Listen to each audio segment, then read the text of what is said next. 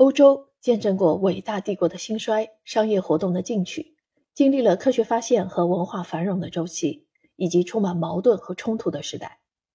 然而，欧洲却很难说清，别说一句几句，就是万语千言，也很难把这块非凡多样的大陆说清楚。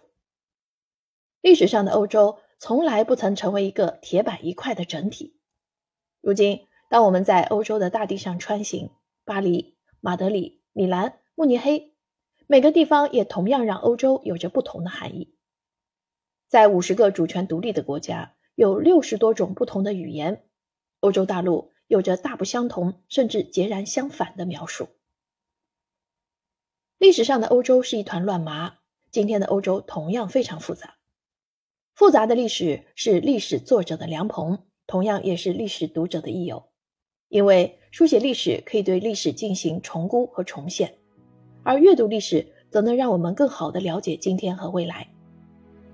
想读好、读懂欧洲历史，需要有好的入门书。既然很难说清楚，那我们就换个方式，用眼睛去看。看什么呢？当然是看图了。既然今天给您推荐的书叫做《图说欧洲史》，我们首先要把图当成和文字一样重要的表现与阐释的手段。有人说，即使铺开一幅最新的欧洲地图，也同样难以把欧洲看清。本书的作者杰里米·布莱克也这么说。即便乌拉尔山脉在俄罗斯境内，它既不是欧洲的屏障，也不是前沿。这话的意思就很明确了。欧洲的地理定义受历史渊源与地缘政治的影响，同样很难有统一的标准。欧洲的地图也许在五大洲里变动最为频繁，即使是最新版的欧洲地图，可能明天就因山河易主而变旧了。不过，变旧不代表没有意义。当然，杰瑞米·布莱克用的图绝不仅仅只有地图。他在书中的用途既有众多代表性的历史文物与艺术品，让我们仿佛置身博物馆、美术馆之中。这些雕塑、画作、工艺品，不但是艺术之神的杰作，也同样是历史细节的注脚，让我们对历史有了更为直观和立体的认识。而那些拍摄于不同时期的照片，把我们又拉回真实的现实。杰尔米·布莱克这位英国历史学家。用他出版的一百多本图书阐释了何为著作等身，而英国学界也对他有一个恰如其分的称谓：我们这个时代最多产的历史学家。他不但可以准确拿捏十八世纪英国政治，也能书写宏大的世界历史。他非常喜欢用图片来讲史说事，在超过百种著作中，图文书占了很大的比重。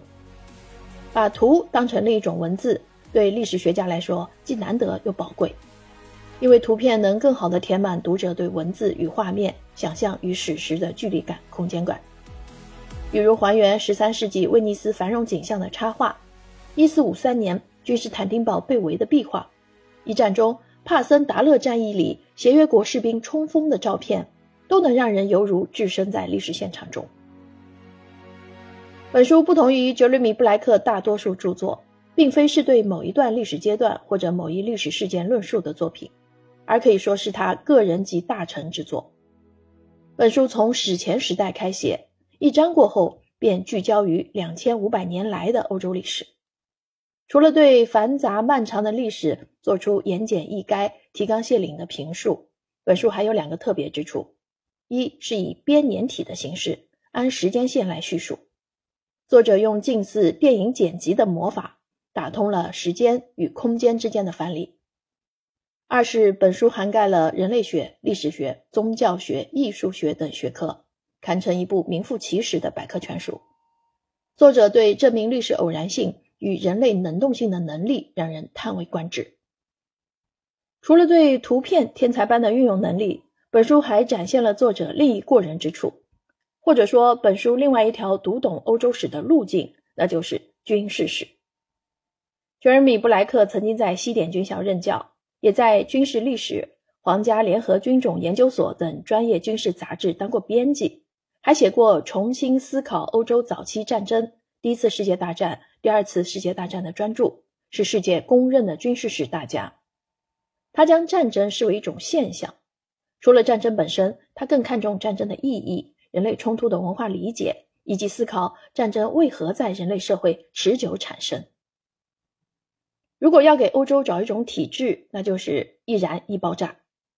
从欧洲有史记载以来，战火便随着文明的发展而燃烧不已。这块大陆不但在每个时代都上演杀戮，同时欧战也影响着我们生活的这个星球，改变全世界的一战、二战策源地都是在欧洲。而直到今天，欧洲的地缘政治矛盾冲突同样影响着整个世界，牵一发而动全身。欧洲人为什么如此好战呢？本书从史前古老的迈锡尼时代到二十世纪末的巴尔干危机，展现了一部欧洲战争史。我们可以通过雕塑上腓力二世、亚历山大大帝、尤利乌斯凯撒、奥古斯都、君士坦丁一世等欧洲君主的肖像，还有一幅幅再现欧洲历史著名战役的画作，读出同一张面孔——尚武的欧洲人。